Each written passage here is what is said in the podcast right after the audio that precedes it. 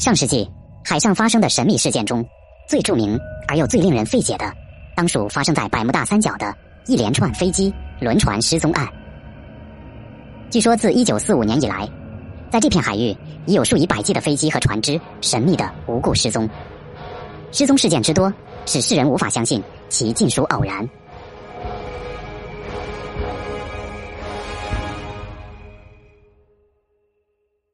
所谓百慕大三角，是指北起百慕大群岛，南到波多黎各，西至美国佛罗里达州这样一片三角形海域，面积约为一百万平方公里。由于这一片海面失踪事件迭起，世人便称它为“地球的黑洞”“魔鬼三角”。一九四五年十二月，美国第十九飞行队的队长泰勒上尉带领十四名飞行员，驾驶着五架复仇者式鱼雷轰炸机，从佛罗里达州的劳德代尔堡机场起飞，进行飞行训练。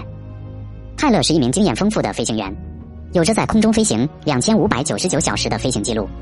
他的飞行技术对完成这样的训练任务应该是根本不成问题的。但当飞行的机群越过巴哈马群岛上空时，基地突然收到了泰勒上尉的呼叫：“我的罗盘失灵了。”以后两个小时，无线电通讯系统断断续续，但是还能显示出他们大致是向北和向东飞。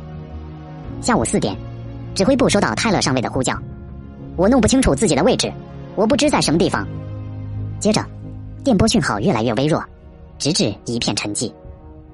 指挥部感到这事不大对头。立即派一架水上飞机起飞搜索。半小时后，一艘游轮上的人看见一团火焰，那架水上飞机坠落了。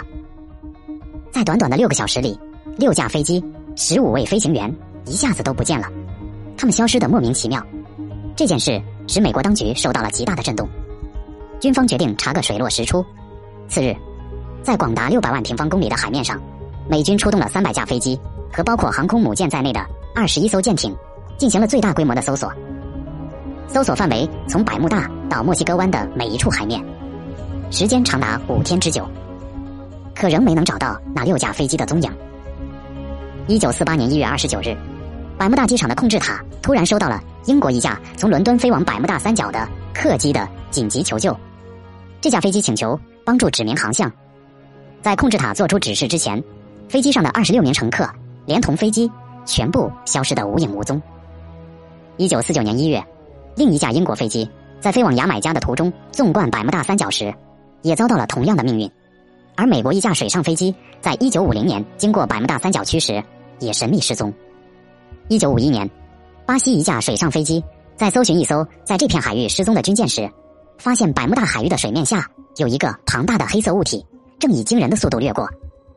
一九六三年八月二十三日。美国从佛罗里达州的霍姆斯特德基地起飞的两架喷气式空中加油机，在清晰的与指挥塔联络以后，便消失了踪影。随后，又有两架巨型引擎飞机也仿佛在空中融化了。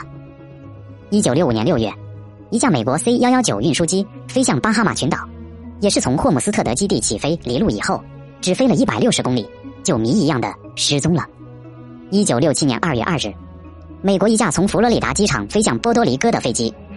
在空中与机场的联络良好，机组人员预计下午三时到达波多黎各，但后来空中突然没有了电波，飞机再也没能降落。一九七七年二月，有人驾驶私人水上飞机飞过百慕大海域，发现罗盘指针偏离了几十度。正在吃饭的人发现盘子里的刀叉都变弯了。飞离这里后，他们还发现录音机磁带里录下了强烈的噪音。美国海滩救助公司的一位船长说，有一次。他乘船途经百慕大海域时，船上的罗盘指针突然猛烈摆动，正在运行的柴油机功率突然消失，浊浪滔天，船的四周都是大雾。他命令轮机手全速前进，终于冲出大雾。但这片海域外的海浪并不大，也没有雾。他说：“从未见过这种怪事。”百慕大三角发生的事件引起了各国科学家和有关方面的注意，人们对此提出了种种不同的看法。有人认为。百慕大海底有巨大的磁场，因此会造成罗盘失灵。一九四三年，一位名叫裘萨的博士曾在美国海军配合下做了一次实验，以两台磁力发生机输出巨大的磁力，磁力发生机开机后，船体周围涌起了绿色烟雾，船和人都受到了某种刺激。有些人经治疗后恢复正常，事后裘萨却自杀而死，因此结果也就不了了之。还有人认为百慕大区域有着类似宇宙黑洞的现象，但黑洞是在太空中的一种状态，在地球上是否有黑洞还有待于证明。有人认为百慕大海域海底有一股潜流，与海面潮流发生冲突时，就会造成海上事故。但这股海底的潜流又是怎样形成的呢？也没有一个较为合理的解释。此外，还有次生破坏论、空气湍流论等种种说法，但这些解释也只是一种假说，因缺乏足够的证据，未能被人们普遍接受。一九七九年，美国和法国科学家组织的联合考察组，在百慕大海域的海底发现了一个巨大的水下金字塔。根据美国迈阿密博物馆名誉馆长查尔斯·伯里茨派人拍下的照片，可以看到这个水下的金字塔比埃及大金字塔还要巨大。塔身上有两个黑洞。海水高速从洞中穿过，水下金字塔的发现，使百慕大三角之谜变得更为神秘莫测。它到底是人造的，还是自然形成的呢？它与百慕大海域连续发生的海难和空难有什么关系？这些都有待于人们的进一步探讨。百慕大这个黑洞，百慕大这个黑洞，至今还未能看见底。